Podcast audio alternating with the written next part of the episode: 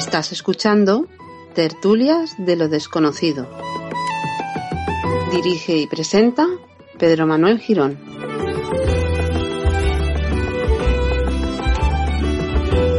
Muy buenas, somos Eva y Pedro. Hola, muy buenas. De nuevo, como todos vosotros, hoy vamos a hablar de los seres fallecidos y más concretamente de las señales que nos podrían estar dando y que no estamos atentos y recibimos. Por ejemplo, en el mundo de los sueños. Yo creo que es la forma más fácil que ellos tienen de comunicarse, y, pero a veces no es fácil, ¿no? Mucha gente nos pregunta que eh, quieren soñar con ese ser fallecido y no les es posible, Eva. ¿Por qué? Porque a veces tenemos mucha ansiedad o estamos muy tristes, alguna emoción densa. Entonces esto les impide eh, llegar hacia nosotros, aunque tenemos un contacto en sueños, pero no lo recordamos. Para poder conectarnos con ellos debemos decirles que queremos soñar con ellos, que se acerquen a nosotros y recordar el sueño. Otra manera sería el mundo de los olores, ¿no? Quien no ha reconocido ese olor de un familiar, ese perfume que, que es inconfundible, o ese olor a tabaco, Eva. A colonia, sí, a tabaco. O por ejemplo también una canción nos va a hacer recordar a, a ellos. Incluso quien no ha recibido también, conocemos casos de personas que han recibido alguna llamada de teléfono y con número desconocido e incluso han escuchado la voz al otro lado del teléfono de ese, de ese familiar. Efectivamente. Y también otra señal sería ver a alguien parecido por la calle. Nos hacen entender que están a nuestro lado. Otra forma sería movimiento de objetos en casa, que cambien las cosas de lugar, eh, que ya son fenómenos, eh, digamos, que están diciendo estoy aquí, solo Hazme que caso. no O- prestamos atención. O necesito ayuda. Otra forma serían las mariposas, las mariposas o las libélulas. Libélulas más es por cambios que van a suceder en nuestra vida, pero las mariposas tienen que ver con las señales de los seres fallecidos. Quiere decir que están a nuestro lado y vienen a visitarnos. También hay grabaciones eh, psicofónicas. Nosotros eh, tenemos una amplia representación de audios en los cuales eh, hemos recogido voces de, per- eh, de personas que ya fallecieron. Otra forma sería mm, las, exacto, las voces, no solo por, por psicofonía, sino que estemos oyendo voces o sensaciones o frío. Normalmente es agradable. En el momento que lo sintamos desagradable, no tiene nada que ver con nuestros seres fallecidos o ellos están pidiendo ayuda. No nos tiene que dar miedo, efectivamente, y sobre todo estar atentos a las señales de posibles que nos estén lanzando desde el otro lado y nosotros no seamos capaces de identificar. Es un velo, es muy fino y estamos todos en contacto. Así que bueno, volveremos pronto con otro vídeo, otro tema interesante, del, como decíamos al principio, de la praxicología, los temas que tanto nos gusta y que sabemos que también nos gustan a nosotros. Pues hasta, hasta la próxima.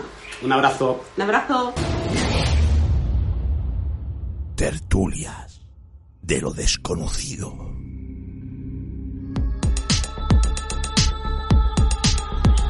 Hola, muy buenas, luego con todos vosotros. Hola, soy Eva Carrasco. Yo soy Pedro Manuel Girón y hoy queremos hablaros de esos síntomas, de esas casas que pueden estar afectadas, que pueden estar enfermas.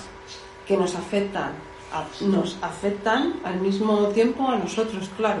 Tenemos que saber y aprender a identificar cómo una casa podría estar enferma, eh, pues esos síntomas. Seguramente alguno de vosotros eh, habéis tenido alguno de ellos, como humedades, ¿no?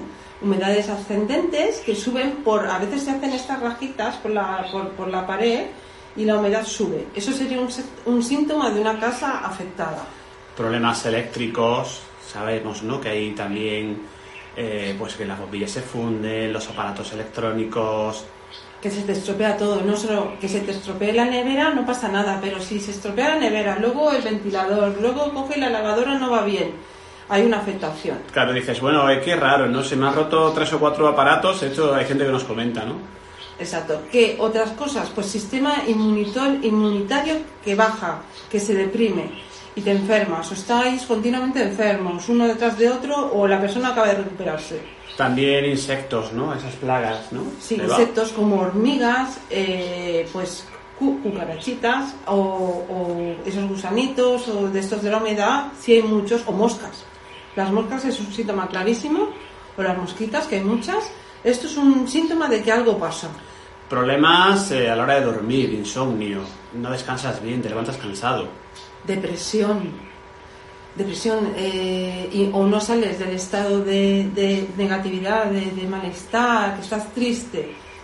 Luego también las plantas y los animales, eh, los animales están tristes, las plantas eh, también están como tristes y se acaban muriendo.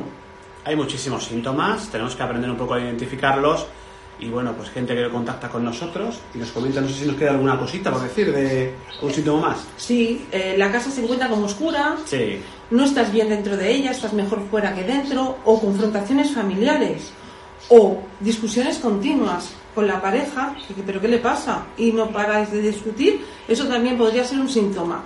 Para que la... incluso, me acabo de acordar, Eva, de enfermedades, personas que tienen problemas, le hacen reconocimiento médico, no hay ninguna dolencia, pero sí se encuentran mal, se encuentran cansados. Claro, que con una... Bueno, en el tema de las enfermedades sí, pero ya de todas formas habría dos, tres o más síntomas.